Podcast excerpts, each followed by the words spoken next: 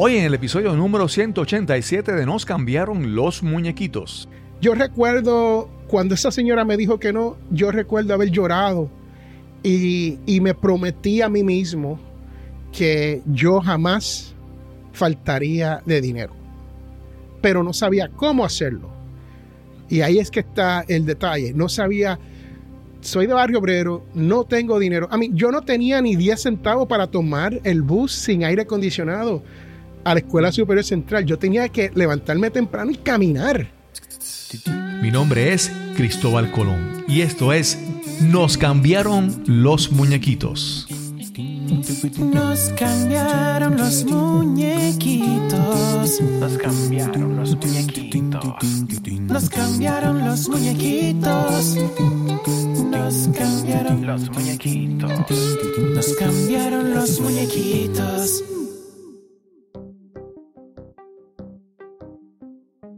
Gracias por acompañarnos en este episodio de Nos cambiaron los muñequitos, el podcast donde hablamos sobre cómo manejar el cambio, cómo adaptarnos, cómo reinventarnos. Este episodio se publica el 31 de enero de 2022.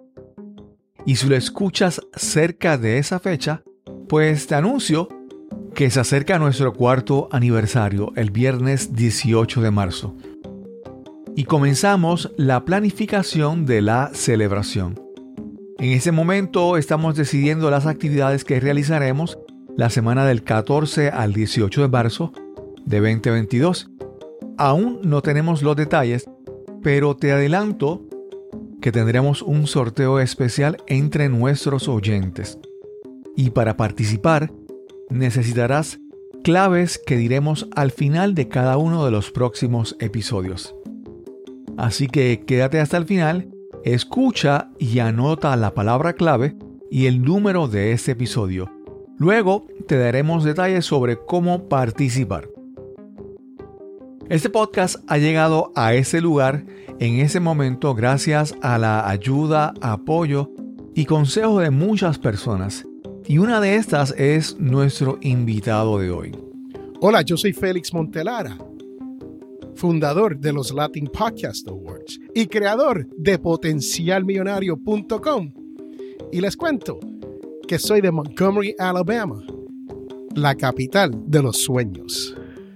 Conocí a Félix Montelara en agosto de 2019 en el evento Podcast Movement en Orlando, Florida. Y por la conversación de este episodio he descubierto que Félix y yo tenemos varias cosas en común que yo desconocía.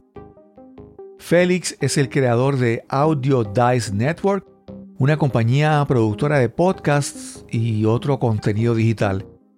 Además es el fundador de los Latin Podcast Awards, autor del libro Potencial Millonario, junto con el podcast del mismo nombre. Hablaremos con Félix sobre su historia y los principios y pasos que lo han llevado a dejar su trabajo, crear su compañía y vivir de sus inversiones y de buenas prácticas financieras. Este es el episodio número 187 y conversamos con Félix Montelara. A veces uno, a veces uno le pasa, y yo creo que esto, esto, esto me, me pasó con, con Félix, y es que hay veces que uno tiene algo al frente y uno como que uno no lo ve, ¿verdad? Entonces yo siempre conozco a Félix hace mucho tiempo, Félix ha sido una gran, una gran y una buena influencia en mi vida, en mi carrera en el mundo del podcasting, pero lo tenía al frente y nunca había pensado de, oye, pero ¿por qué yo entrevisto a Félix en, en mi podcast? Y, y cuando se me ocurre esto, estábamos en medio del Latin Podcast Award y yo dije, bueno, déjame esperar que él termine todo este proceso y lo voy a, y lo entrevisto y conversamos en, en mi podcast. ¿Cómo estás, Félix? Yo estoy, lo, mire, yo estoy tan contento de estar aquí con tu público. Tú no, tú, no, tú no tienes ni idea de lo contento que yo me encuentro porque siempre, aunque yo sé que soy fanático de Me cambiaron los muñequitos y yo, yo lo encontré usted antes que usted encontrara los Latin Podcast Awards. Así que, you know, es, es importante que cuando uno es fanático de un show y el host invita, que uno le diga, ahí estoy, ahí estoy, ahí estoy. ahí estaré. hay, hay otra cosa muy interesante de, de Félix, y obviamente esta conversación ya es como que eh, es, es una diversión, ¿verdad? Es algo que disfrutamos ambos, ¿verdad? Y, y a, a mí me ha pasado que hay personas que cuando uno mira todo lo que ha hecho en su vida y, y, y uno, y uno hace una fórmula y uno suma los años y dice, pero este señor tiene 80, 100 años de edad porque ha hecho tantas cosas en su vida, ¿verdad? Que como que el tiempo no, no, no suma. Y vamos a hablar sobre eso, Félix. Háblanos eh, tu origen, dónde naciste, dónde estudiaste. Bueno, yo quiero comenzar con el comentario que hiciste de que yo estoy ahí y no me ven. Aunque tú no lo creas, yo me llamo, yo me llamo la persona invisible, porque en mi vida, te lo cuento, en mi vida a mí me han pasado tantas cosas que yo le llamo invisibles, que son increíbles. Eh, un ejemplo de esto es que eh, yo hago, ayudo a las iglesias locales con la pandemia a poder hacer el live streaming de ellos, ¿no? Y la iglesia mía donde yo voy, una iglesia católica, el padre, muy buena gente, yo he estado ayudándolo, creando los live streams. Comenzamos con, un- con el teléfono celular de él y después le dije, nos podemos mover a otro equipo y al final del día terminamos con una computadora y cámaras profesionales y todo esto, ¿no? Pero lo lindo es que en- entre todo eso, yo no hice lo del equipo, yo no hice nada de eso, ¿no? Y, y, le, y le pregunté por qué él no me dejó hacerlo. Y ¿sabe lo que me dijo? Pues yo sabía que tú estabas ahí, pero yo no sabía que tú hacías todo eso. Y esa ha sido la historia de mi vida, aunque tú no, eh, es una cosa increíble. Y, y te puedo hacer cuentos, bueno, cuando digo increíbles, de cosas de mi pasado, donde yo he estado ahí físicamente y han ocurrido cosas que uno dice, no, Félix, no, es- no eso no es posible. Sí, Pero- hay algo. Sí, yo creo que hay personas que confunden en este mundo de los famosos influencers. Yo creo que hay mucha gente que confunde lo que es la visibilidad de alguien, la exposición, y lo que es la influencia verdadera, ¿verdad?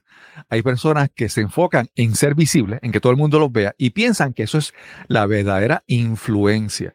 Pero yo creo que la influencia real, ¿verdad? O el, yo lo veo a veces como más como un legado y es las personas que uno ha conocido, las conexiones que uno ha, tenido en su vida, los, los lazos, las relaciones que uno ha logrado. Para mí eso es un- una, una verdadera medida de lo que llamamos influencia real, no la inf- influencia de lo que hablamos un influencer en las redes sociales o en YouTube, que yo creo que ese es más tu, tu, tu rol, ¿verdad? Ser un verdadero, una persona que influye aunque no sea visible. Sí. Bueno, yo soy nacido en Jersey City, New Jersey. Y siempre cuento que cuando yo comencé a ir a la escuela, a- al kindergarten, ¿no? Cuando yo comencé a ir al kindergarten, mi mamá me llevaba de la mano y recuerdo que cuando yo caminaba hacia la escuela, yo podía ver las torres gemelas cuando se estaban construyendo. So, yo sabía cuál estaba más alta que la otra y sé, y hay historia detrás de esto porque hubo una competencia entre las dos compañías que, que construyeron cuál iba a construir más rápido, ¿no? Y sé que una de ellas se construyó más rápido que la otra porque yo lo vi. Ahora, escúchate esto, cuando yo doblaba hacia la derecha, a la calle donde estaba la escuela, ¿tú sabes lo que yo veía todas las mañanas? La Estatua de la Libertad. Todas las mañanas la Estatua de la Libertad. Y hasta el tercer grado, esa fue mi rutina mañanera. Créame que como niño, uno nunca, uno nunca se puede olvidar de algo como eso, ¿no? Así que comencé hablando inglés a la edad de los nueve años. Me llevaron a, a la gran isla del encanto, a Puerto Rico, porque mis padres son de descendencia puertorriqueña. Y me llevan y estoy en el, si no me equivoco, ya estoy como en el, el tercer grado, algo así, ¿no? Y del tercer grado al quinto grado, estoy en una escuela elemental en un sitio muy famoso en Puerto Rico, donde salen los mejores cantantes del mundo, salseros, en Barrio Obrero Santurce. Que créame que vivir en Barrio Obrero no es fácil. Pero Pero ahí, ahí fue donde yo fui a la escuela elemental y fui, um, después de ahí me fui de regreso para Nueva York. ¿Cuál, cuál era la escuela elemental que estabas en? en Esa se llamaba la Manuel Boada. Ah, ok. Y No, todavía está ahí, todavía está ahí en la, en la avenida Sí, sí, sí, Borinquen. sí, sí. Exacto, exacto. Sí, no. Hablaremos de eso más adelante. Sigue, sigue. Ok. Regresa a Estados Unidos. So, entonces regreso a los Estados Unidos por un divorcio de los padres y mi mamá me lleva al Bronx. o sea, uno sale del sartén a, al- a- a- a la olla de presión, ¿no? y hago un par de años, hago dos o tres años en el Bronx y hago parte de mi escuela middle school, lo que se llama intermedia, ¿no? Pero en los Estados Unidos, en intermedia, uno se gradúa a la high school de noveno grado. En Puerto Rico, no sé si lo han cambiado, pero en Puerto Rico, en aquel entonces, uno se graduaba a la high school en, en el décimo. Si uno, está, uno pasaba el noveno en intermedia en Puerto Rico. Pues cuando regreso a Puerto Rico, regreso a la, escuela intermedia Ramos Antonini, que es la escuela que está al cruzar la calle de la Manuel Boada. Y ahí termino el noveno grado y del noveno grado paso a la Escuela Superior Central, Escuela de Negocios. Entonces, cuando eso, eh, daban mecanografía y daban archivos y daban clases así como parte del currículum de negocio. Y yo no era muy bueno con la mecanografía. Así que por no ser bueno con la mecanografía, me sacaron de negocios y me pusieron dentro de la Escuela Superior Central, me cambiaron de, de como yo digo, de major, ¿no? y me cambiaron a distribución y mercadeo, que fue lo mejor que me ha pasado a mí, porque eso me dio una base a mí eh, para poder aprender a cómo ser un poquito más outgoing, porque yo era, yo era súper, ahora, ahora no me callo, hermano, a mí me hay que callarme, ¿sabes? Pero en aquel entonces yo era súper introvertido, yo no hablaba con la gente, tenía muy pocos amigos, pero ese, ese, así era como yo era. Pero distribución y mercadeo me ayudó a mí a, comenzar a salir de eso, porque uno tenía que hacer approach a las personas, ¿no? Con, con ese sistema. Pues me, me gradúo de la Escuela Superior Central y comienzo a ir al Puerto Rico Junior College. Y del Puerto Rico Junior College, yo tenía que, y créame, eh, viviendo en Barrio Obrero, usted sabe que la mayoría um, fondos limitados y yo caminaba, yo caminaba de Barrio Obrero a Santurce, de Barrio Obrero a Río Piedras, yo caminaba de Barrio Obrero a Río Piedra, al Puerto Rico Junior College, y un día me encontré caminando, había un sitio allí que era de la policía de Puerto Rico. Y yo pasaba casi todos los días por ahí y un día me dio con hablar con alguien allí y vengo a ver, estoy reclutado para la policía de Puerto Rico. Así que trabajé con la policía de Puerto Rico un año y medio y después me fui para el ejército de los Estados Unidos. Y eh, estuve en Fort Benning, Georgia, donde hice el trabajo de infantryman, um, infantero de- del ejército. Y hice tres años con la infantería y regresé a Puerto Rico. Y cuando regreso a Puerto Rico, regreso a la policía de Puerto Rico, donde estuve unos, te diría, unos casi cinco años y trabajé con la división de explosivos e inteligencia. Y me hicieron, me hicieron técnico de explosivo en Puerto Rico. Y tengo, por eso te digo, tengo historias que uno dice, wow, de verdad, Félix. Y, y antiterrorismo, ¿no? Entonces hicimos investigaciones de antiterrorismo y después de eso me fui para Maryland, el estado de Maryland en los Estados Unidos, y a una policía de condado.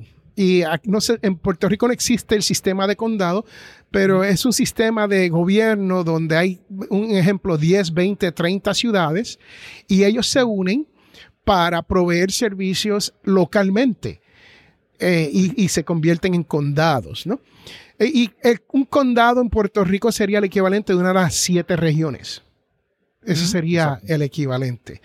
Entonces, de ahí, de ahí de, de la policía, estuve casi 10 años con esa policía y en, en el interim estaba haciendo radio en una emisora AM a tiempo parcial. Era una vez a la semana. Ah, yo no lo pagaba, ellos me llamaban y yo llegaba. Y lo único que yo tenía que hacer es sentarme. Era, era lo más fácil del mundo. No es como podcast. El podcast sí es difícil, ¿sabes? La radio en cuanto a eso era más fácil porque hay ingenieros, hay, hay más personas que te ayudan, ¿no? Y tú como el host, tú llegas, te sientas, te abren el micrófono y hay alguien que manipula todo por detrás para ti. So, para mí, yo hice eso casi, casi los 10 años que estuve allí. Y en el interim conseguí, me, me reclutaron y, y fue por ese programa que yo hacía. Me reclutaron para ser agente federal, special agent para la NASA. So, yo estuve trabajando. Y, y, ok, antes de continuar, ¿por qué se traba ese programa? ¿En qué, habla, qué hablabas en ese programa que tú dices que fue el que te abrió las puertas a trabajar en, en la NASA? El programa se llamaba La Policía y Usted. Ok. Y, y era, eras todo sobre temas de policías, era temas no tan solo de las cosas locales, pero cuando ocurría, que hoy en día prevalecen más que, que, que en, que aquel tiempo, pero cuando hay un problema en la comunidad donde, mira, la policía mató a, tal persona, ¿qué tú crees que, que ocurrió ahí?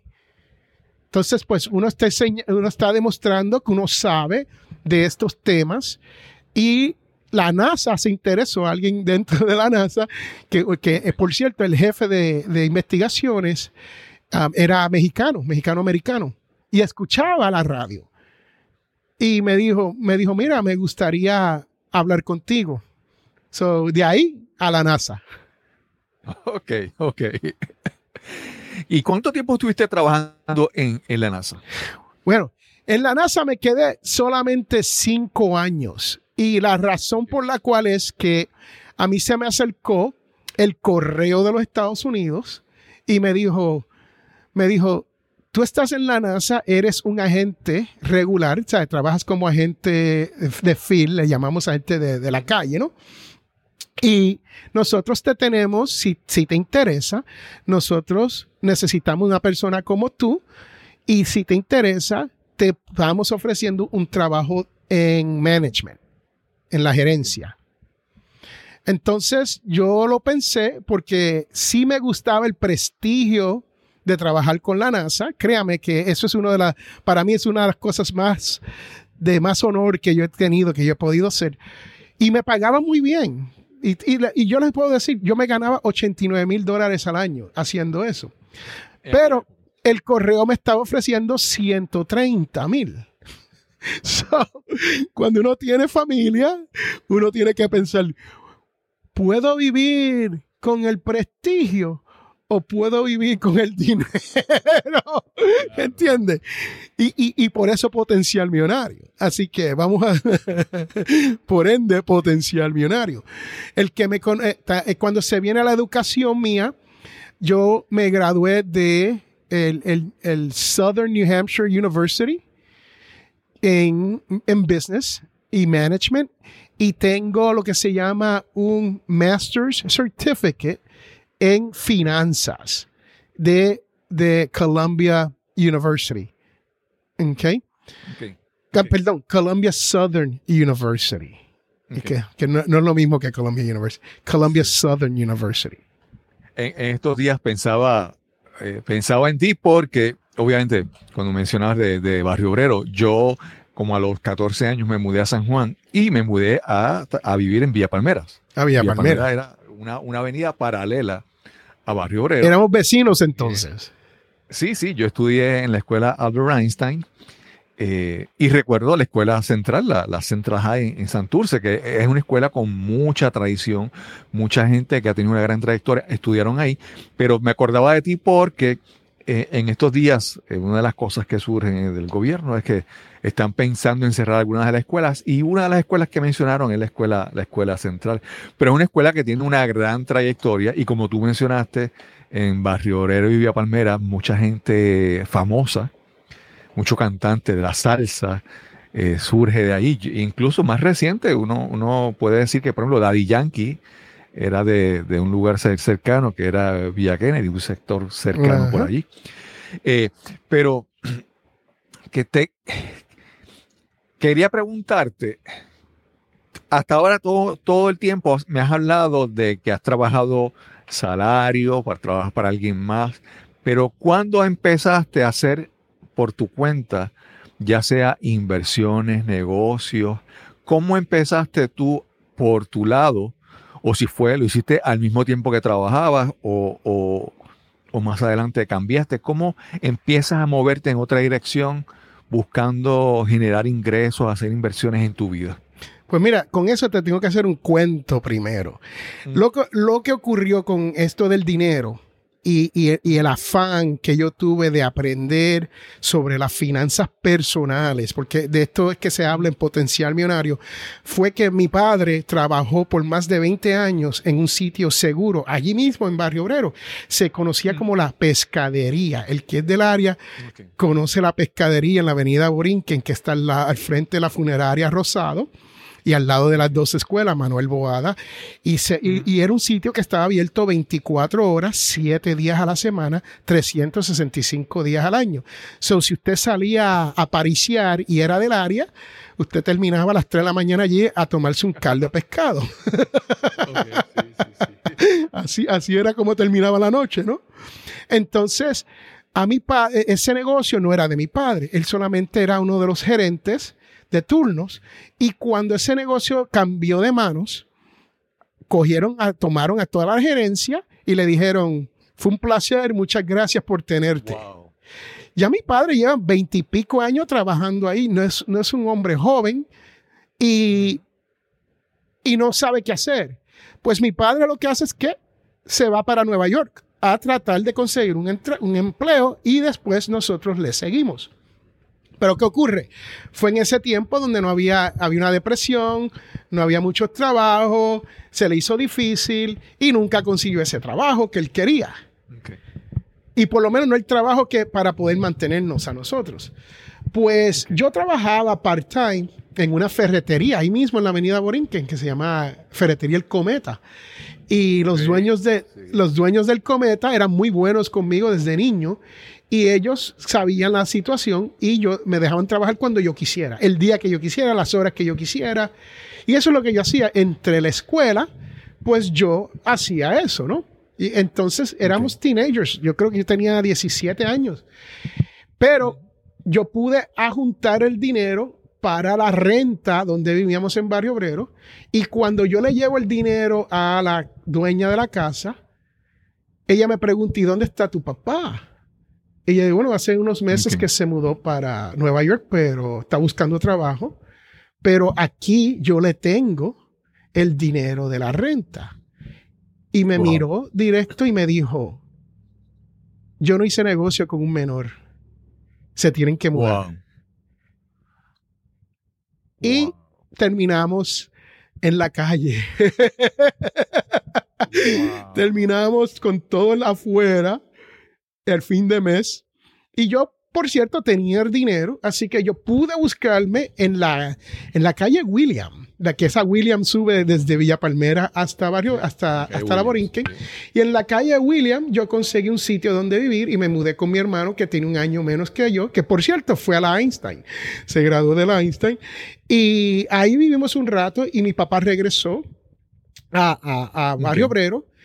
Pero desde esa vez, yo recuerdo cuando esa señora me dijo que no, yo recuerdo haber llorado y, y me prometí a mí mismo que yo jamás faltaría de dinero, pero no sabía cómo hacerlo. Y ahí es que está el detalle. No sabía, soy de barrio obrero, no tengo dinero. A mí, yo no tenía ni 10 centavos para tomar el bus sin aire acondicionado a la Escuela Superior Central. Yo tenía que levantarme temprano y caminar Wow. desde, desde barrio obrero hasta, y usted sabe que eso es una, es una, no es muy lejos, pero es una caminata. Sí, claro, claro. Entonces, pues, Sí. yo, yo, yo dije, esto a mí, a mí jamás me quitarán nada. Nada de lo que yo pueda producir en, esta, en este mundo. El único que me lo puede quitar es el gobierno al final cuando me muera, que se queden con todos. No me interesa. Pero que otra persona, una entidad de banco o alguien venga y me diga a mí, ah, mira, ese auto que llevas manejando, lo queremos de regreso. Esa casa donde estás viviendo, te tienes que mudar a fin de mes. No, yo, yo, me, yo me prometí a mí mismo que mi dinero a mí me iba a llegar a fin de mes todos los meses. Y esa es la historia de cómo comienza la, lo que yo llamo la mentalidad millonaria. Y esta mentalidad millonaria no es de uno de tener millones y millones y millones de dólares. No, es de uno vivir como bajo las reglas que viven la gente que tienen dinero. Porque ellos tienen reglas en específico y la gente no lo sabe. Warren Buffett tiene sus propias reglas. El de Microsoft, Bill Gates, tiene sus propias reglas. Y el que conoce a Warren Buffett sabe que Warren Buffett vive en la misma casa que cuando era un, un hombre joven. Y es uno de los millonarios más opulentes en el mundo. So. ¿qué más tiene para mí? Sí, fíjate, eh, eh, como te mencioné al principio que, que te conocía y no habíamos hablado y, y, verdad y de repente yo parte de mi historia, verdad, yo yo estudié en Barrio Obrero, te mencioné, yo posiblemente yo entré en algún momento a la, a la ferretería donde tú trabajabas y posiblemente te vi desde de adolescente. Yo trabajaba en una tienda de zapatos por ahí cerca que se llamaba eh, eh, la principal, una- eh, la, la principal shoe store, una tienda de zapatos. Allí yo compraba mis Pro Cats. los Rockets. Pues fíjate, nuestros caminos se habían cruzado po- posiblemente. Y, y te quería decir que eso estamos hablando de, de Warren Buffett, ¿verdad? Y de Bill Gates y todas las personas que han tenido éxito financieramente, es que esas personas, eso de las reglas que tú dices o las lecciones de ellos, pues son personas que con resultados han demostrado que esas reglas o esos consejos o esas lecciones funcionan. Porque muchas veces, a veces, eh, muchas veces estamos pensando en problemas económicos o asuntos financieros y escuchamos a personas que cuando miramos su trayectoria o lo que han hecho en su vida, tú dices, pero esta persona me está hablando de negocios y, no sabe, nunca ha un negocio, ¿verdad? Entonces, eh, lo que quiero decir es que muchas veces tenemos que buscar el aprender de las personas que han logrado lo que queremos hacer. ¿verdad? No vamos a escuchar a otras personas que no tienen experiencia, que no tienen resultados, sino a escuchar o aprender de las personas que sí han alcanzado eso. Y muchas veces eh, tenemos la suerte de encontrar personas en la vida real ahí de, de cerca, en carne y hueso y hablar con ellos, pero muchas veces no, muchas veces a través de libros que se vuelven todas estas figuras como nuestros mentores. El asunto es buscar la información, buscar aprender. Pues mira, ahí tú has dicho una realidad. Yo vivía en un mundo donde no había mentores millonarios. No lo habían. A mí, yo no podía decir, sí, el- a lo mejor el dueño de la ferretería en aquel entonces, right? El, el dueño del supermercado, el dueño de la zapatería donde tú trabajabas, los sitios de los zapatos, ese tipo de persona. Pero no era el tipo de persona que te llevaba de la mano como papá rico, papá pobre, ¿no? No es ese tipo de persona porque ellos están envueltos en su vida tratando de hacerla. Sí. ¿Ok? So uno no tiene, yo por lo menos no tenía ese acceso. Y lo que tú dices es lo que yo llamo on point. Lo que tú acabas de decir, yo tuve que leer libros, ver videos, a mí, estudiar, estudiar a estos, hasta el mismo, que te lo digo, que como, como hombre de negocio no me impresionó hasta el mismo Donald Trump. Yo, yo, Claro, yo, claro. estu- yo estudié a Donald Trump. Yo estudié a Robert Kiyosaki. Yo estudié a Warren Buffett. Yo estudié a, créame, name him o ella que, que la ha logrado y yo compré los libros habido y por haber de ellos y los leí.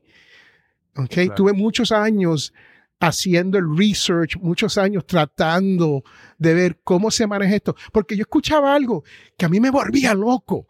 A mí me volvía loco. Eh, Deje que su dinero trabaje para usted. ¿De qué estamos hablando aquí? Yo quiero saber cómo mi dinero va a trabajar por mí. Y créame, lo descubrí, lo descubrí y vivo de eso hoy. De eso es lo que yo vivo. Yo estoy retirado y vivo de, mi- de mis inversiones. So, yo no trabajo y, y corro, perdón, y corro eh, eh, eh, Audio Dice Network, que tiene los Latin Podcast Awards, que tiene Potencial Millonario, que tiene Escuela del Podcast, que tiene Undercover Makeup, que tiene, I mean, Ninja Pillow. I mean, yo puedo seguir diciéndole.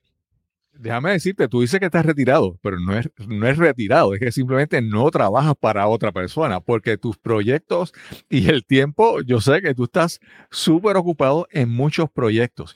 Y Félix, en, e- en esos primeros tiempos donde tú no sabías dónde querías, o sea, estabas buscando de dónde aprender, y me hablas de los libros que, escucha, que leíste, háblanos sobre posiblemente esa primera, primera o las primeras lecciones que tú aprendiste y aplicaste inmediatamente en tu vida y, y tuviste resultados? ¿Qué, qué fue de las primeras cosas que tú hiciste que tú dijiste, oh, mira, esto que, que esta persona dice sí funciona? Háblanos sobre si recuerdas alguna de esas lecciones primeras. Sí, bueno, mi primera lección terminó con buenos resultados, pero no fue una buena experiencia. Y había, había, aquí en los Estados Unidos, había un gurú de esos que usted ve de noche en la televisión y, y te dice, mira, vente a mi seminario. No sé si tú recuerdas cómo se hacía eso. Tú veías televisión y te decían, vente a mi seminario y, y lo hacían localmente. So, en el Hotel Condado Plaza, pásate por aquí, no tienes que pagar entrada, vas a estar ocho horas aprendiendo de nosotros cómo tú hacerte rico, ¿no? Cómo tú generar dinero, cómo tú in- hacer inversiones, cómo tú... Pues yo fui y el señor se llamaba Charles Givens, ¿ok? Eh, él era de Atlanta y, y yo no sabía cómo eso se movía y yo recuerdo haber ido a un hotel a sentarme, a escuchar todo el día y salí de ahí comprando, esto fue para los 1900, te diría 1989, 90. Mm, Y salí de ahí, yo tenía una, oh, y por cierto, tenía una esposa con cinco niños, ¿ok? En ese Wow. entonces, y vivíamos en un apartamento de tres cuartos, y yo gasté 500 dólares ese día. Lo recuerdo como hoy. 500 dólares de los 80, de esa época. Es de esa época, exacto, que eso es lo que estoy hablando. Es- eh, eso, está- estamos hablando de unos 3.500 hoy o algo así, ¿no? y teniendo una familia y sin poder, básicamente sin poder. Entonces, eh, el libro era un, un binder de tres pulgadas con páginas adentro y divisiones y seis cassettes. De los seis cassettes, eh, ocho, no ocho track, el, el cassette pequeño. De esos todavía me quedan como cinco. Se, se me perdió uno. Y todavía tengo el, el binder.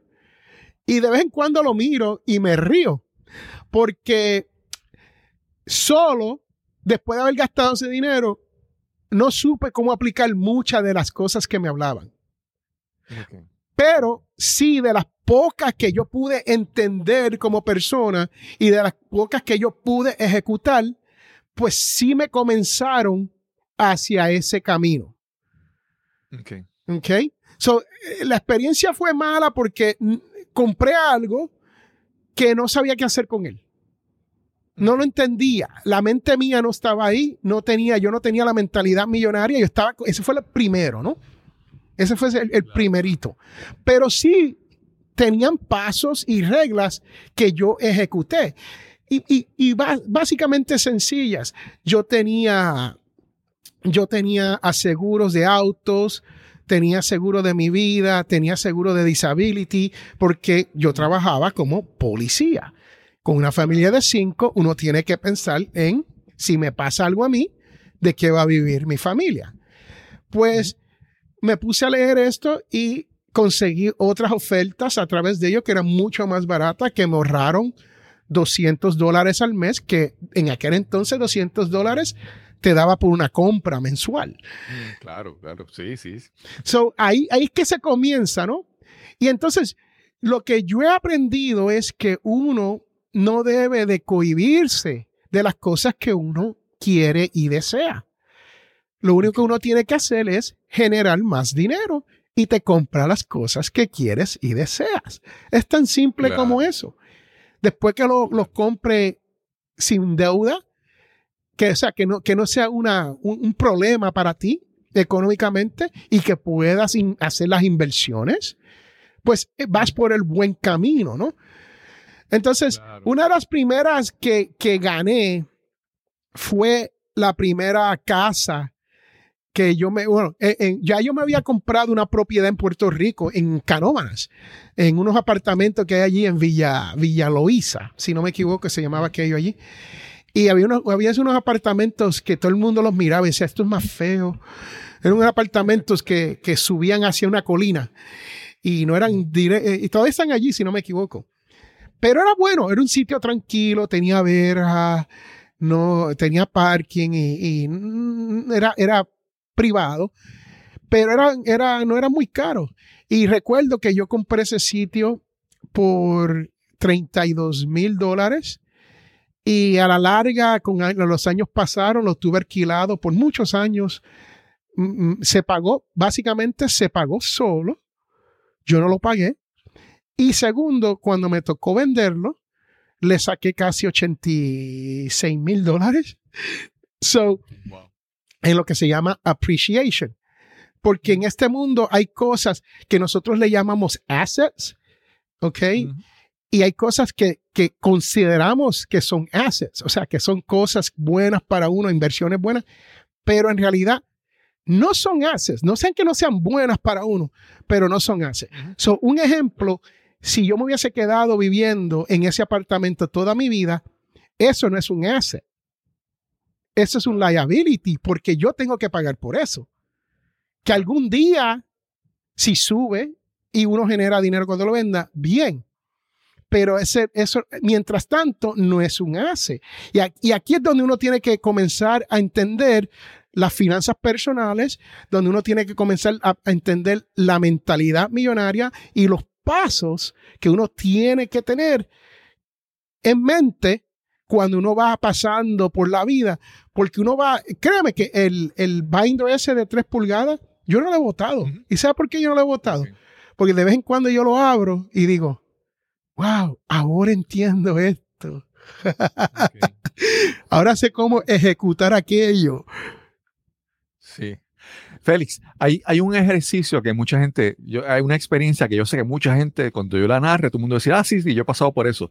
Y es el típico, la típica experiencia, vamos a decir en, en, en, en inglés, digan, el, el water, water, water cooler talk, ¿verdad? Que Water estamos- cooler talk. eh, la gente se reúne en el trabajo y, por ejemplo, vamos a decir que el que la lotería, el, el Powerball está muy alto y se reúne todo el mundo a, fantasear. Mira, el, el- el- premio está en tantos millones. ¿Qué tú harías con tantos millones? Y dice, todo el mundo hace el ejercicio, pero es un ejercicio donde ellos hablan de cómo gastar ese dinero. Y entonces, durante toda la vida, eso es el tiempo que dedicamos a ver cómo gastamos el dinero, incluso el dinero que no tenemos, con estas fantasías de, de, como te dije, de las conversaciones de qué haremos cuando me peguen la lotería, ¿verdad? Las personas tienen mucha experiencia y han dedicado mucho tiempo en toda su vida a ver cómo gastan el dinero, pero no dedican tiempo a ver cómo ganan dinero. Tú mencionaste hace un momento que si tú quieres algo, ok, la solución es que ganes más dinero para poder gastar en estas cosas que tú deseas. Háblanos, y mencionaste hace un momento, háblanos sobre, ¿verdad? Mencionaste unos pasos que hay. Háblanos entonces cómo una persona puede empezar a buscar opciones para no pensar tanto en gastar, sino empezar, en pensar cómo empezar a generar dinero. Hablaste ya de la, la- la propiedad que tuviste y la ganancia que tuviste, pero háblanos entonces qué pasos adicionales una persona puede comenzar a, a- a implantar en su vida para empezar a ganar más. Porque todo el mundo sabe cómo gastar, pero cómo ganar es lo importante.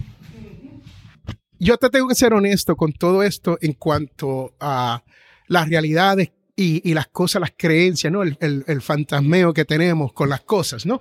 Especialmente con el dinero y el trabajo y las riquezas y todo esto. No todo el mundo, no todo el mundo nace para ser empresario. No todo el mundo, créame, no todo el mundo nace para jugar béisbol, no todo el mundo nace para jugar básquetbol, no todo el mundo nace para el balonpiés, créame, el fútbol, ¿no? Y es igual en la vida con los negocios. Yo, yo soy una de esas personas que, aunque yo estudié, fíjate lo que yo estudié, mercadeo, management y finanzas, yo trabajaba de 9 to 5, el 9 a 5, el diario, Ujú. ir todos los días a trabajar, aunque yo sabía mejor. Yo sabía mejor. Pero en este mundo hacen falta gente que recojan basura. Hacen Claro. falta gente que sean plomeros. Hacen falta electricistas. Hacen falta policías. Hacen falta agentes especiales como yo me dediqué una vida a hacer. Y yo estoy súper orgulloso de eso. Y yo no lo cambiaría por nada del mundo. Por más millones que yo pudiera generar y vivir otra vida, hay, hace falta gente como yo. Y yo me gocé el trabajo de agente federal. I mean, cuando te digo me lo gocé, para mí eso era eh, eh, estar a cargo de investigaciones criminales en dos estados en la nación norteamericana para el correo de los Estados Unidos. ¿Qué mejor que eso? O sea, haber trabajado para la NASA, ¿qué mejor que eso? ¿Quién tiene esa experiencia? ¿Por qué tú crees que los billonarios hoy en día quieren subir al espacio ah, y ser astronauta y tener algo relacionado con esto de la NASA? ¿No? I mean, eh, eh, so, esto es lo que yo le digo a todo el mundo. Uno puede, uno puede generar dinero y vivir bien, aunque uno tenga un trabajo normal, común y corriente. Yo conozco de personas que han ganado 30 mil, 40 mil dólares por toda su vida al año y terminan millonarios. Sí. Es posible. Esa es la ruta larga, esa es la ruta más difícil, esa es la ruta que menos personas quieren tomar para llegar a ese punto de ser millonario. Right? Claro. No es fácil, créame que no es fácil, pero sí, tú puedes lograrlo y por eso es que yo escribí el libro Potencial Millonario, porque yo, yo pude haber optado por, por otra, otra, otra manera de generar dinero. Es más, tuve oportunidades de estar en negocios que hoy se ganan millones de, I mean, yo le puedo decir que yo le dije que no y hoy es- se ganan millones y millones de dólares. Pero la incertidumbre de comenzar eso cuando uno tiene una familia con cinco niños, esa incertidumbre, ese es lo que se llama fear, ese miedo es lo que detiene a uno de moverse. Pero en el caso mío, yo lo que te digo a ti es, muchas veces hay que ser prudente y ver dónde uno está y decidir, ok, hago esto por hoy y mañana puedo hacer lo otro. No hay que hacerlo todo hoy. Y esta es la, estamos viviendo en una sociedad donde lo queremos todo hoy. So, Sí. Sí. Gratificación instantánea. es lo que tenemos. instantánea.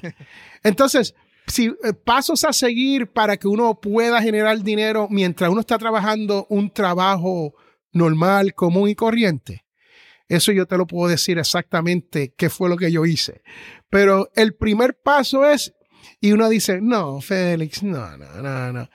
El primer paso es saber dónde usted está económicamente. O sea. Es- debe más de lo que te entra. Eso es lo primero. Olvídate de, de cortar las tarjetas de crédito, olvídate de, de ahorrar dinero. No, no, no.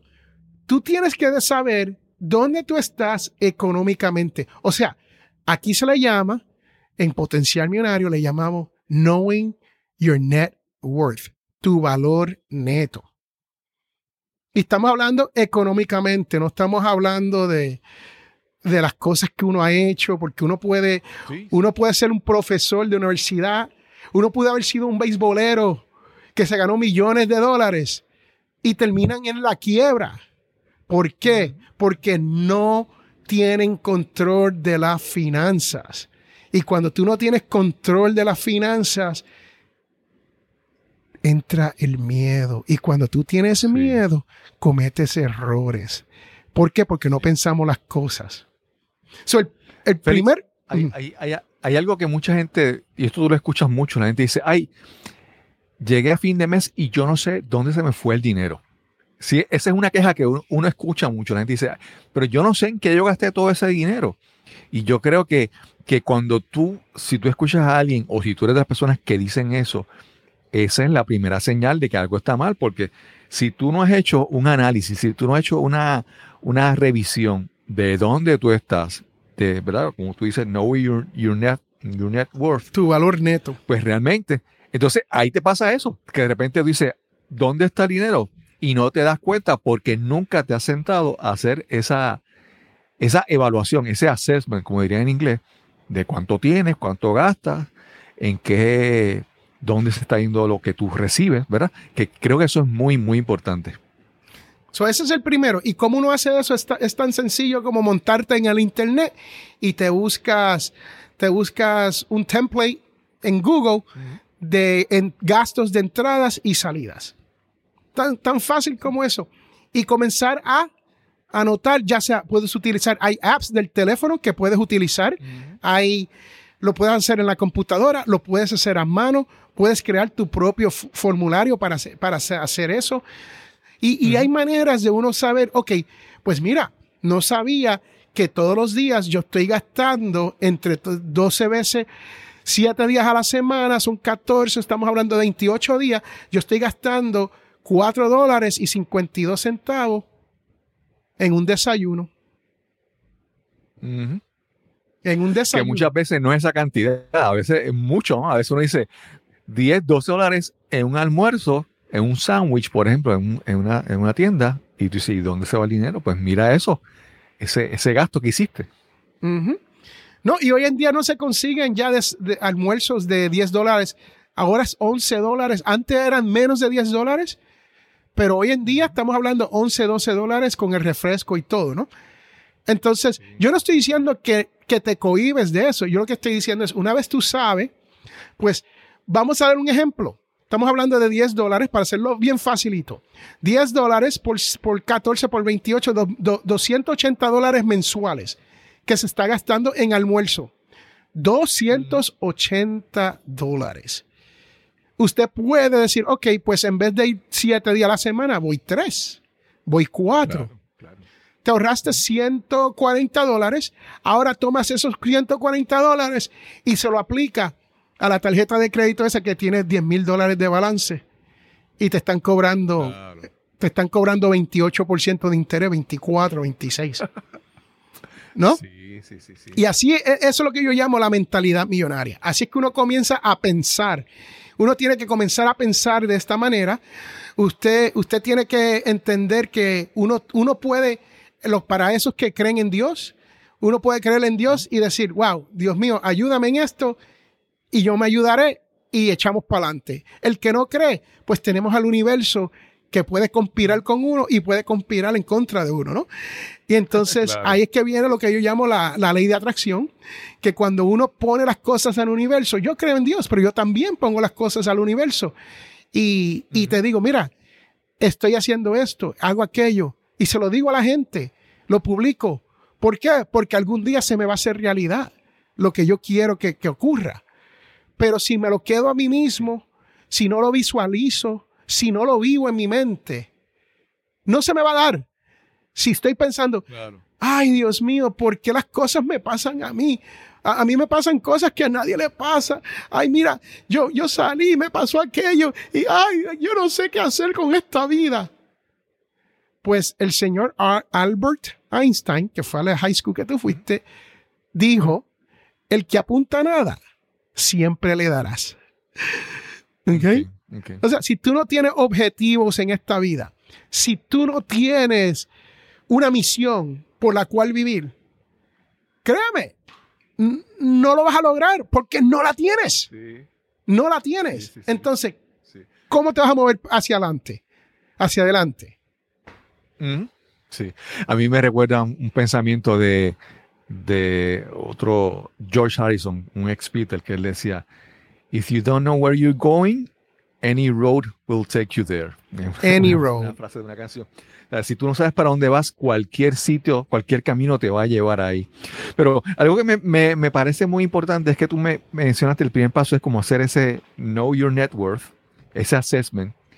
Y eso yo creo que es bien importante porque después tú te acostumbras a analizar dónde estás.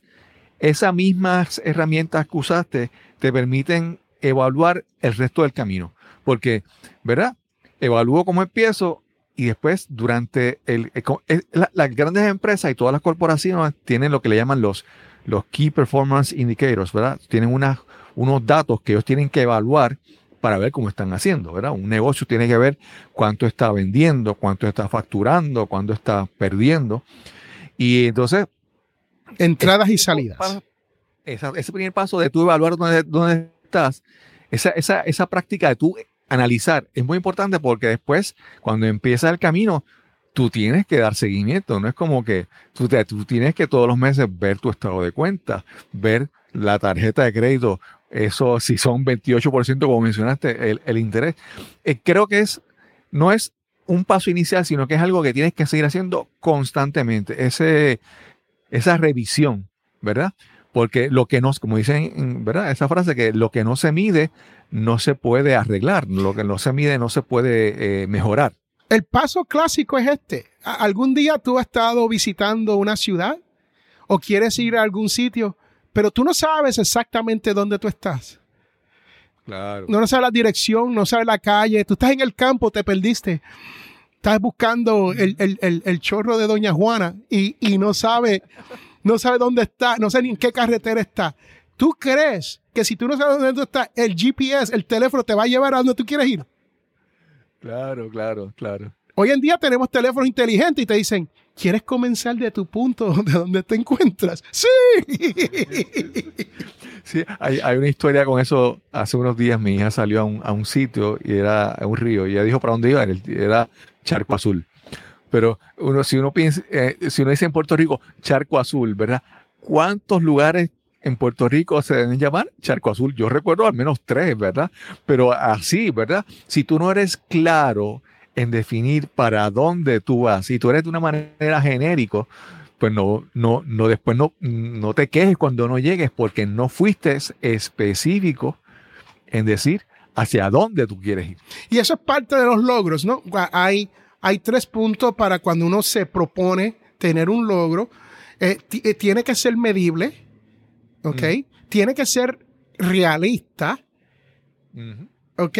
Y el tercero, tienes, tienes, tienes que saber que sea específico, ¿qué es? O sea, quiero llegar al charco de Doña Juana. Quiero llegar a la playa en Loíza. Eso es específico. Con, con el dinero y las finanzas, pues mira, quiero, este año quiero generar, me genero 30 mil dólares, quiero generar 50 mil. Quiero generar, si, si eres un, un follower de Grant Cardone, I want to 10x it, right? So quiero, quiero generar 300 mil dólares, right? No está mal. Algo, algo que mencionaste, algo que mencionaste ahí, Félix, es que mencionaste lo de que sea medible, que sea realista y que sea, no recuerdo el tercero que dijiste, pero hay algo que después lo Específico. en tu ejemplo, específico, y algo que mencionaste en tu ejemplo, pero no lo mencionaste arriba, es lo del tiempo. Cuando tú me, me dijiste, yo quiero lo- eh, ganar tanto en un año, dos años, porque mucha gente dice, ay, yo quiero visitar París, ¿verdad? Ajá, pero ¿cuándo? Entonces, si tú no pones el factor de tiempo, pues lo, dejas- lo dejas ahí y nunca lo vas a hacer. Cuando tú te pones, como mencionaste, la, la meta de que yo quisiera ganar tanto dinero este año, al tú ponerle tiempo, empiezas a, a medirlo y entonces, ¿verdad? Pero muchas veces, a veces las personas ponen las metas y no ponen el factor tiempo. Ujú. Entonces dice, ah, yo quiero tener tanto y de repente llegó la, la edad de jubilarse. Y eso se convierte, no- eso se convierte en un deseo. Cuando no hay tiempo, no es específico y se convierte en un deseo, ¿verdad? Ah, me gustaría ir a Jerusalén, al Holy Land, algún día. Ujú. Ah, Ok, muy Algún bien. día. Algún día. Puede ser que nunca llegue, Claro. pero algún día vives de eso, ¿no? Claro, claro. Pero si quieres ir a Jerusalén y dice, yo voy a ir a Jerusalén en dos años, te vas a tener que sentarte a obligar a ver ¿Cómo lo logras? almuerzos vas a ¿Qué camino para, tomas, para- right? para hacerlo. Exacto. Félix, pero eh, has mencionado el, el libro El Potencial Millonario.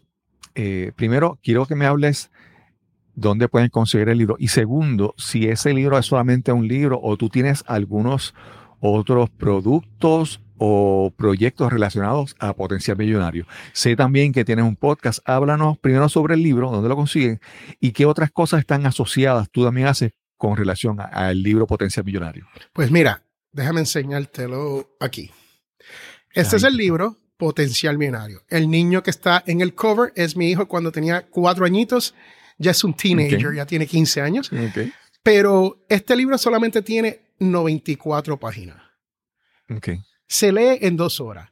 Pero la información que está aquí se puede tardar años en tu entender exactamente de qué se trata. Esto es un libro que yo recomiendo que tú lo tengas, como yo tengo el 3D brin- binder, y lo leas a medida que vas creciendo en la vida.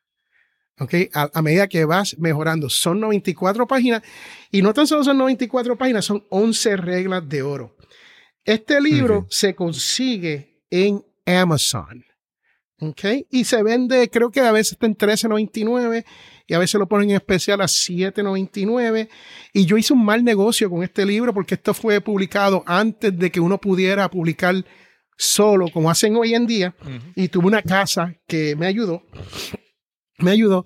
Y ellos se quedan con, si son 13, ellos se quedan con 11.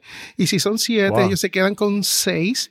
Entonces, yo lo que te digo a ti es, si tú en verdad quieres este libro, tú me escribes a mí, ¿ok? A mi email. Y yo te envío una copia del libro. Te puedo enviar una copia electrónica gratis. ¿Por qué? Porque yo no estoy vendiendo el libro. ¿Ok? El libro se Claro, escribió, el libro se escribió y Potencial Millonario nace de la misión que yo tengo en esta vida de ayudar a mi prójimo a lograr que su dinero le llegue a fin de mes, porque vivimos ajetreados. Hay madres solteras que no saben qué hacerse right, a fin de mes porque no, el dinero no le llega. ¿ok? Pero no, no tienes que estar en esa situación.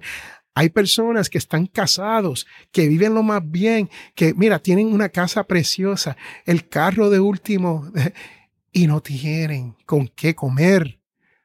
Créame, Sí, sí, sí. esto yo no me lo invento, esto es algo real. Entonces, el libro se llama Potencial Millonario, se encuentra en Amazon, pero si me escribe, al final le podemos dar la- el email y me dicen, Félix, envíame la, la copia digital y yo le envío la copia digital de Potencial Millonario. ¿Ok? Aquí hay, ¿Qué, ot- qué Ah, otros proyectos hay con, con, el, con Potencial Millonario? perdón, hazme la pregunta otra vez. podcast.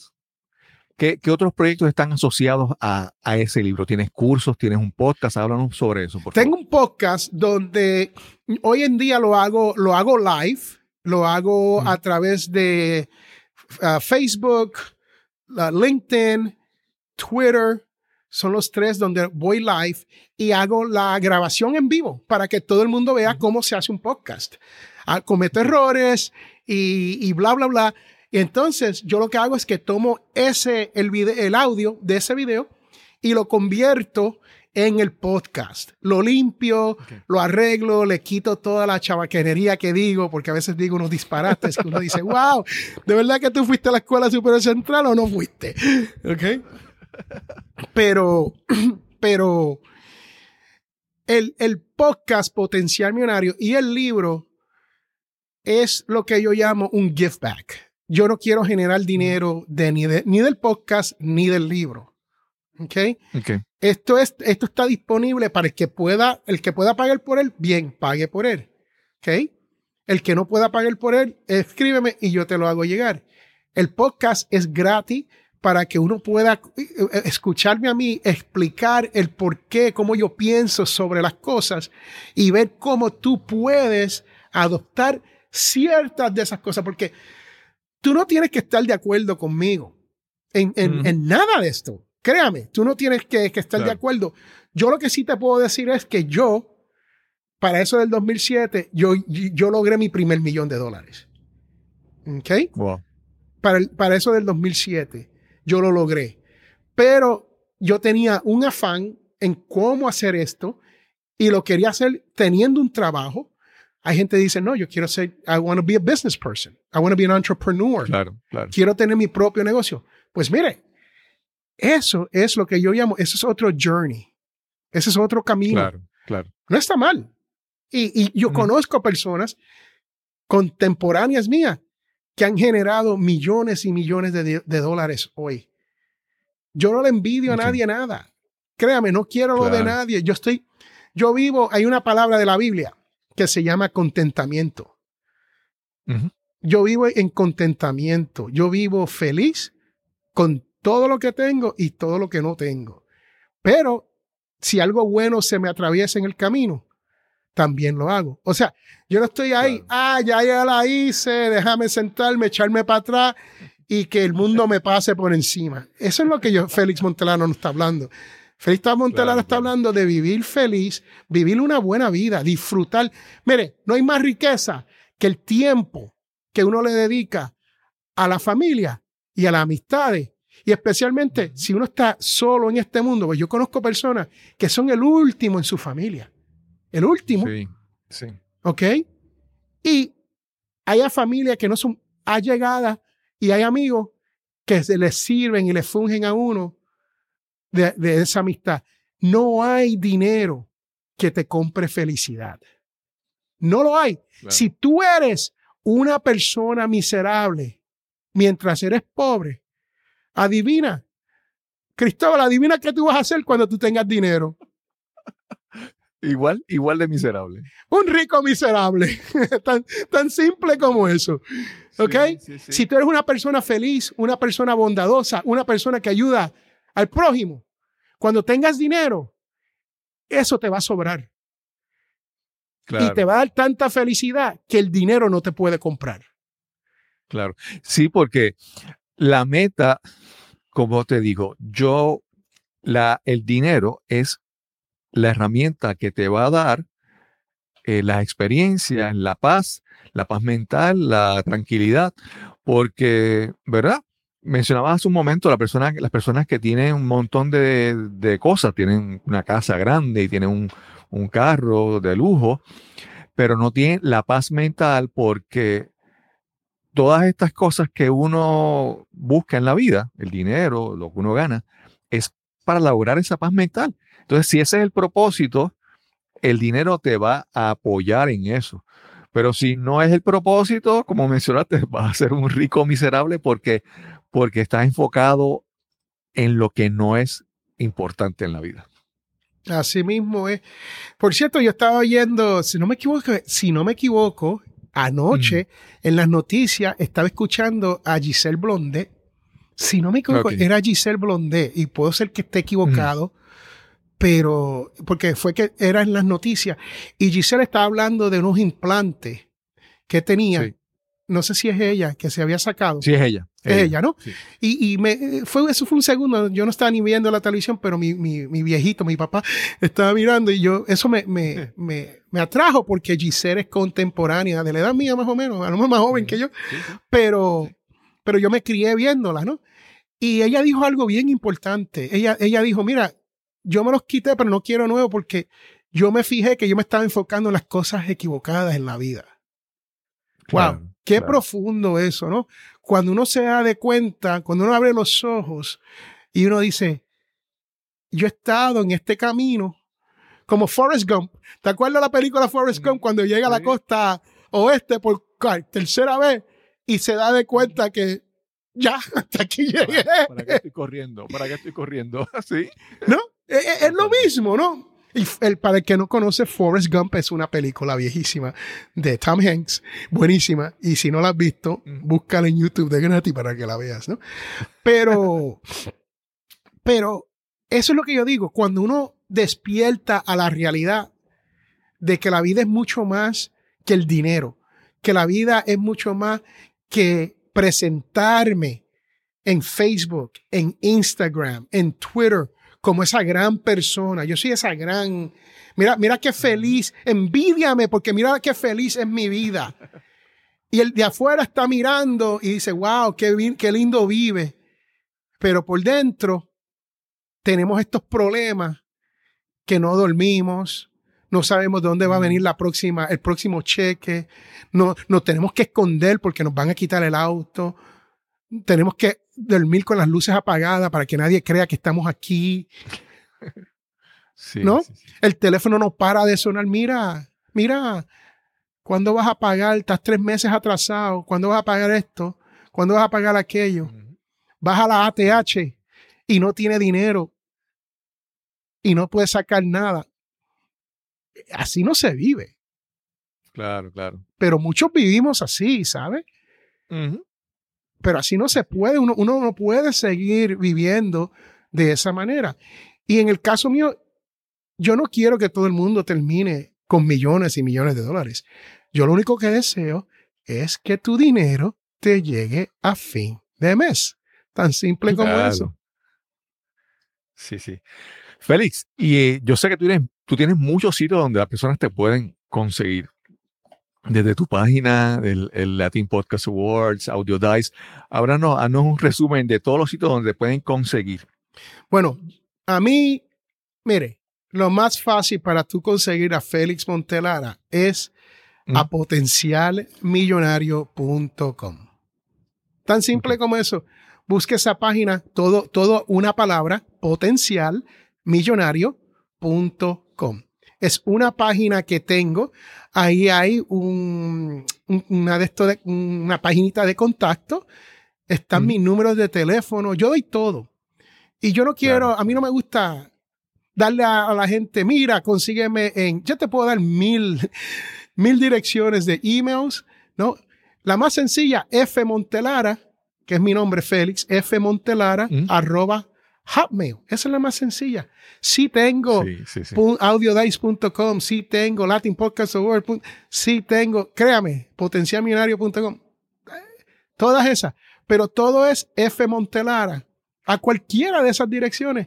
Pero más sencillito, potencialmillonario.com. Fue lo que comenzó Claro. todo, todo lo que hago en el Internet. Y para mí e- e- es, la manera más fácil de tú conseguirme. Y puedes hacer un Google, un search en Google, Félix Montelara. Y créeme que te va a salir, te va a salir 13 años de casi, ya, ¿qué hace este hombre? No tiene, él se pasa en el internet. Claro, claro. No, pero Félix, lo, lo menciono porque hay personas que, que obviamente aprenden mucho de todo este consejo financiero que mencionas, pero también hay personas que dicen, ah, un podcast. Y Félix con Audio Dice Network, Audio Dice Network, ahí te pueden, es una de las, de las primeras como eh, productoras de varios podcasts. También, eh, obviamente, Félix es una de las personas para mí eh, más influyentes en el mundo del podcasting hispano, porque él, él- él es como con los Latin Podcast Awards, él, él- él tiene, él conoce a los que hablan inglés y él conoce a todos los que hablan español, es como un, un enlace entre el mundo anglosajón, el, eh, que habla inglés, y el mundo hispano del mundo del podcasting. Y tu trabajo, pues, eh, realmente yo estoy seguro de que mucha gente lo aprecia. Yo admiro y aprecio tu trabajo, el trabajo que tú haces por el podcasting hispano, que realmente eh, hispano y latino, porque no, no es tan solamente hispano. Tú- en el mundo del podcasting en inglés, eh, podcasting en Europa, eh, realmente tu trabajo es apreciado, es, es muy valioso para todos los podcasters que estamos en esta, en esta aventura del podcasting. Pues muchas gracias, de verdad. Me, me, me- se me, como yo digo, se me derrite el corazón en escuchar algo como eso. Ese, ese, ese es uno de los mejores a- elogios que puedo recibir porque créame que yo no estoy buscando Félix Montelara. Y, y ahí me separo de mí mismo. Félix Montelara no está buscando hacerse rico con el mundo del podcast. Yo no estoy, créame, yo no estoy buscando a- a generar la- los sueños que hacen otras. Yo lo que estoy buscando es tratar de crear comunidad. El, el- yo me he dedicado una vida a servirle al prójimo, ya sea como policía, ya sea como agente especial. E- Eso, eso es una vida que yo tengo de un commitment hacia nuestros seres, seres humanos. Créame que yo tengo un hijo que tiene unos treinta y pico años y me llama de vez en cuando y me dice, papi, ¿todavía crees que, que el mundo está lleno de gente buena. y yo le digo, claro, Pues sí. mi hijo, claro, siempre hay gente buena en este Hay mundo. de todo. Siempre. Y uno tiene que tratar de ayudar a todas esas personas que quieran salir de donde están. ¿Ok? Y uno tiene que extender esa mano. Y créame que como latinos, nosotros, no quiero decir que no practicamos eso porque sí se hace, pero en el mundo anglo, eso es el pan nuestro de cada día. Yo veo a Cristóbal Colón que viene subiendo y yo digo, Cristóbal, te quiero ayudar. Esto es lo que voy a hacer por ti. Y se acepta la ayuda. Tú le dices eso a un compañero del podcasting latino y te dice, ¿qué tienes entre manos? y así es, así es. Sí, sí. Félix, gracias por esta oportunidad de, de conversar. Nunca habíamos tenido la oportunidad de conversar con tanta profundidad y con tanto detalle de tu vida. Como te mencioné al principio, quién sabe si cuántas veces nos cruzamos en la avenida Borinquen, en Barrio Obrero, en, el- en la ferretería El Cometa, tal vez entre allí algún momento a comprar algo. Así que gracias por la oportunidad de conversar contigo y gracias por, por tu amistad. No, Y- gracias a ti, gracias, gracias a ti por invitarme, número uno, a conversar con, con tus oyentes, ¿no? Porque para mí, yo creo que respetar el público de otro podcaster es súper importante. Y segundo, gracias por considerarme, porque créame que yo soy invisible. Y, y- y muy pocas personas me invitan a su podcast, muy pocas personas me han dado oportunidades y muchas veces yo tengo que, yo toco, yo toco en la puerta, ¿sabes? Y a mí en Barrio Obrero, en Barrio Obrero me enseñaron que cuando te cierran la puerta, ¿qué haces? Busca otra por la ventana. Entra por la ventana, claro, right? So, y a veces eso trae problemas. Claro, Eh, claro, en realidad, en- a veces eso trae problemas y uno es malentendido en lo que uno quiere lograr. Y créame que yo, cuando se viene eso, yo no he, sal- no, no he crecido de eso. Yo toco en la puerta y si me trancan la puerta, yo me voy por la ventana y miro y le toco en la ventana. O sea, yo insisto porque hay veces que cuando uno es invisible, uno vive en este mundo invisible, uno uno tiene que tener otras técnicas para poder sobresalir de alguna manera, ¿no?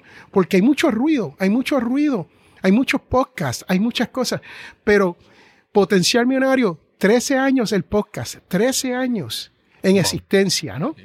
¿Cuántos podcasts hay por ahí que quedan, que hacen 13 años que comenzaron y siguen creando contenido? No hay muchos. ¿Por qué? Porque uno se cansa, uno le da calor, hay- ocurren cosas en nuestras vidas y uno, y uno dice, wow, este, este, esto de estar todas las semanas. ¿Quién te dice a ti que tiene que estar todas las semanas? Potencial millonario, a veces que yo le he cogido una pauta de dos meses, hasta dos meses es lo más que he tomado. Y regreso y hago una vez al mes. Hago dos veces al mes. Hago una vez a la semana. Y cuando ocurren cosas, y yo no me disculpo, yo no le digo a nadie, mira, perdona que me fui. Mm, mm. No, me fui. Si me quieres escuchar, me puedes escuchar. Una vez experimenté con el, con el feed de potencial millonario. No sé si yo te conté esto, Cristóbal, pero yo cambié el feed. Me estaban llegando, escúchate esto, me estaban llegando 40 mil downloads mensuales. Wow. ¿ok? A través de todo el mundo. Ciento, creo que eran 173 países. I mean, eran muchas personas. Y yo dije, espérate, ¿estos son robots o estos son personas? ¿Estos son downloads que nadie escucha? ¿Que te llegan a tu teléfono? Y tú le haces caso porque solamente te suscribiste. Pues yo vine y cambié el feed. Yo tenía el feed de Podbean y lo cambié al feed de iVoox. Y no le dije nada a nadie que lo había cambiado. Yo quería ver cuántas personas iban a buscar ese podcast, iban a ir a potencialmillonario.com y bajar el audio desde ahí. ¿Qué número tú crees de 40 mil? ¿Qué número? Da- dame un numerito y, y vete bajito. Eh, ¿Mil? ¿Mil? 174. Ok. 174 personas se molestaron en querer escuchar el podcast sin saber dónde estaba. Right? Entonces lo volví, lo volví a llevar a unos 10 mil, unos reales. 15 mil mensuales y después dije, me dije, ¿para qué preocuparme de eso? Porque sé que hay más que 174 o 200 que son fanáticos que lo van a buscar. So, uno no tiene que preocuparse de todos estos números a menos que uno sí quiera tener auspiciadores. Y esos son otros, otros cinco centavos para otra, otra entrevista, ¿no? Pero la, la- Claro. la- la realidad es que uno no se puede preocupar de las cosas que no puedes controlar.